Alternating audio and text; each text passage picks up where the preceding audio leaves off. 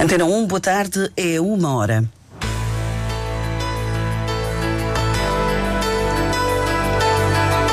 Antena 1 Madeira. Informação. As cotas de pesca do atum voador no próximo ano vão ter um aumento de 25% e as do peixe espada preto de 9%. Os técnicos superiores de diagnóstico e terapêutica que trabalham no Serviço Regional ponderam convocar uma greve ou até mesmo realizar uma manifestação e exigem a correta contagem de pontos. O jogador Diga Almeida assinou pela equipa do Nacional até ao final da época. Estes e outros títulos em desenvolvimento na edição do Diário Regional desta terça-feira, dia 12 de dezembro. O controle técnico é de Paulo Fernandes, a edição de Celina Faria.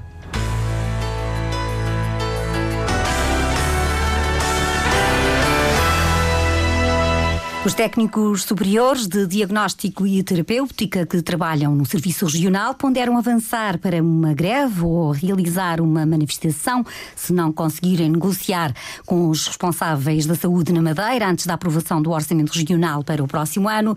Cerca de 350 funcionários exigem a correta contagem de pontos na sequência da pandemia de Covid-19. Esta situação está a originar problemas remuneratórios. Luís Dupont, presidente presidente do Sindicato Nacional dos Técnicos Superiores de Diagnóstico e Terapêutica não descarta a possibilidade dos trabalhadores avançarem com formas de luta. Nós privilegiamos sempre o diálogo uh, e é isso que nós queremos, é dialogar com, com a Secretaria Regional, com o CESARAM, no sentido de encontrar soluções e não temos que ir para formas de luta. Agora, se não houver respostas aos trabalhadores, nós temos que ponderar aquilo que possam ser formas de lutas, um, até para manifestar o desagrado dos trabalhadores a não, a não se resolver esta situação e, portanto, todo esse tipo de formas de luta, desde manifestação, paralisação total ao trabalho, portanto, tudo, tudo pode ser, nomeadamente as greves, podem, podem ser consideradas e devem ser consideradas.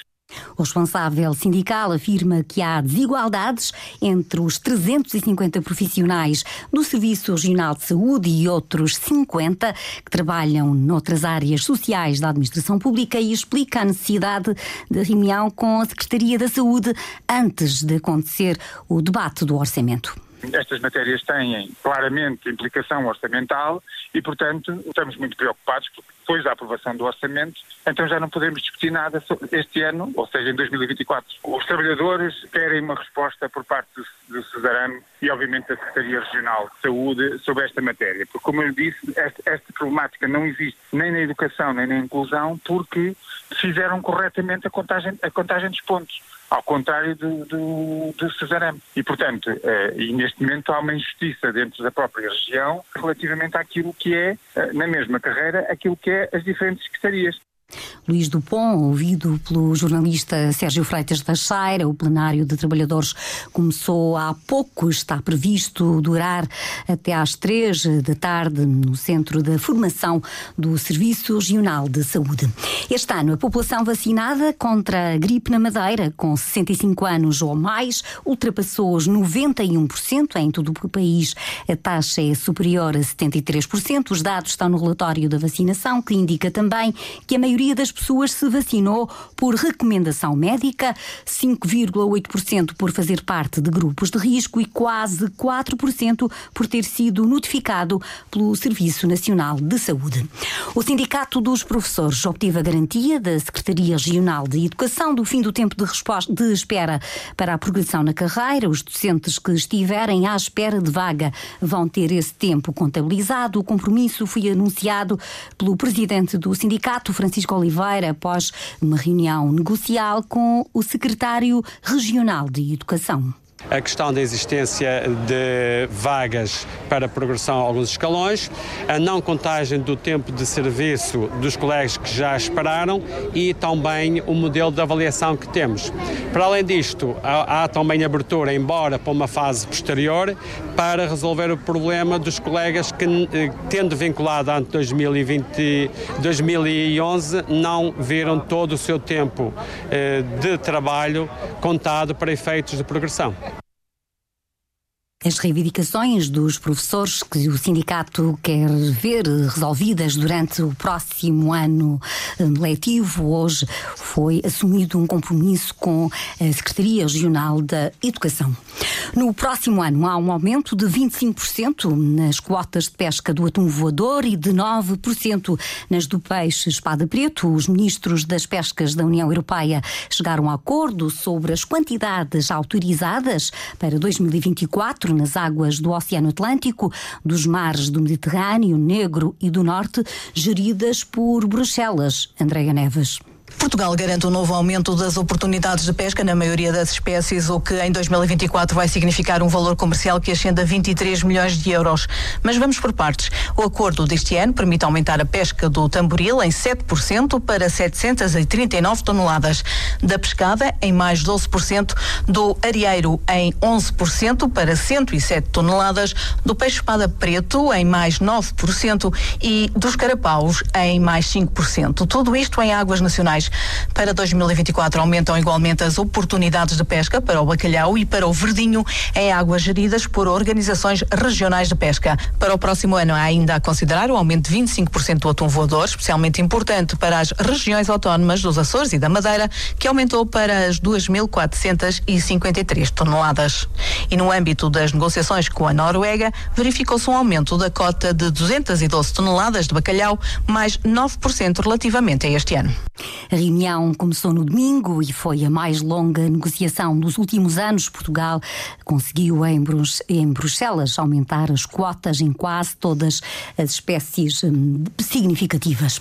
No Parlamento Regional, os deputados apreciaram as iniciativas do PSD e do Chega para o combate à corrupção na Madeira. Os dois partidos apresentaram ao Governo Regional várias recomendações para a criação do Gabinete de Integridade, Transparência e Prevenção da Corrupção e ouviram, Marco António Souza, diferentes sugestões dos vários partidos. PSD e Chega apresentaram separadamente a recomendação ao Governo Regional. Carlos Rodrigues descreve as intenções do gabinete. Já Miguel Castro enaltece a importância desta matéria para o seu partido. Garantir e promover a transparência e a integridade na ação pública, em tudo o que são instituições públicas, e garantir que essas políticas de prevenção da corrupção e eh, infrações conexas sejam postas em prática maior das bandeiras do partido Chega.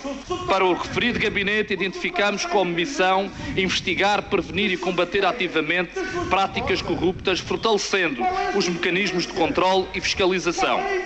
Gonçalo Aguiar, do PS, diz que o combate à corrupção não é propriedade de nenhum partido. Já Ricardo Lume, do PCP, pediu um sinal de transparência. É importante que este organismo tenha total liberdade e autonomia no seu funcionamento, pois não pode ficar condicionado perante o poder político que é quem detém maioritariamente o setor público na região. Transparência integridade. Se será que é desta vez que os presidentes dos institutos e que os diretores regionais irão ser definidos por concurso e não por nomeação do Governo Regional. Muito obrigado. Roberto Almada, do Bloco de Esquerda, diz que a corrupção não é um problema de agora e recordou exemplos de falta de transparência. Em 2001, por exemplo, o Tribunal de Contas detectou transferências do orçamento da região para dois clubes da nossa região, tendo essas verbas ido parar às contas pessoais dos presidentes desses clubes, por alegadamente as contas dos clubes estarem congeladas por dívidas à Segurança Social. Elvio Souza, do JPP, explica porque a criação do gabinete peca por tardia. Desde 2015 tivemos que recorrer judicialmente 61 vezes para o governo, 61 vezes, 61 vezes para os, os membros do governo regional mostrar os papelinhos. Nuno Morna, da Iniciativa Liberal, e Mónica Freitas, do PAN, realçaram a importância de combater a corrupção. A promoção de concorrência saudável e o combate às práticas ilícitas na contratação pública podem gerar poupanças substanciais dos dinheiros públicos. É necessário aumentar a transparência nas compras do Estado, incrementar o rigor nas compras públicas, importância de haver maior transparência, prevenção e combate à corrupção. O agravamento da mesma traz a diminuição da confiança dos cidadãos no sistema democrático e nas suas instituições, como é o caso da Operação Influencer, uma das situações mais recentes do nosso país. Lopes da Fonseca, do CDS, socorreu-se de estatística para enumerar os exemplos a seguir. A Dinamarca, a Finlândia, a Suécia, a, a, os Países Baixos, a Alemanha, a Irlanda, o Luxemburgo, a Estónia, a Bélgica, a França, a Áustria e a Lituânia. Todos eles à nossa frente. Sessão plenária que contou com um regresso. Ricardo Lume, do PCP, assumiu o lugar de deputado do partido em substituição de Edgar Silva. E para amanhã de manhã está agendada outra sessão plenária no Parlamento Regional. Pelo menos sete dos 90 novos conselheiros das comunidades portuguesas recentemente eleitos. Têm ligações à Madeira, o funcionamento dos consulados e os constrangimentos na obtenção de documentação continuam a ser as principais preocupações dos imigrantes e são prioridades de Duarte Fernandes, que se estreia como conselheiro em Jersey desenvolvimento das atividades consulares, aproximar as pessoas mais, serem mais informadas, porque a falta de informação é, é um problema cá. Às vezes as pessoas deslocam-se ao consulado, depois não sabem o que é que precisa, é preciso isto, é preciso aquilo, depois voltam, depois ficam frustradas também. O atendimento também é um consulado que tem, claro, que tem funcionários, mas abre duas, três horas por dia, só das duas às cinco da tarde. Dificulta também, principalmente pessoas que viajam, vêm, têm que ir de Guernsey cá, para dar passaportes. Outra pessoa que assume funções pela primeira vez é Elizabeth Serrão. A advogada pretende aproximar os imigrantes que residem em Joanesburgo, na África do Sul, do Conselho das Comunidades Portuguesas. Vou começar nas igrejas portuguesas, nas festas portuguesas, vou tentar pedir um tempo para poder explicar ao público que está presente, não é? Quais são as funções, o que é que nós queremos um, conseguir, para as pessoas estiverem mais a par e mais informados. O novo Conselho das Comunidades Portuguesas foi eleito a 26 de novembro, é composto por 90 pessoas. O jogador, o Diogo Almeida, conhecido por Diga Almeida, é o mais recente reforço da equipa profissional de futebol do Nacional, o atleta de 25 anos, que assinou o contrato até ao final da temporada, jogou antes nos clubes de Santa Maria da Feira e de Mafra. A informação foi divulgada no site do Nacional.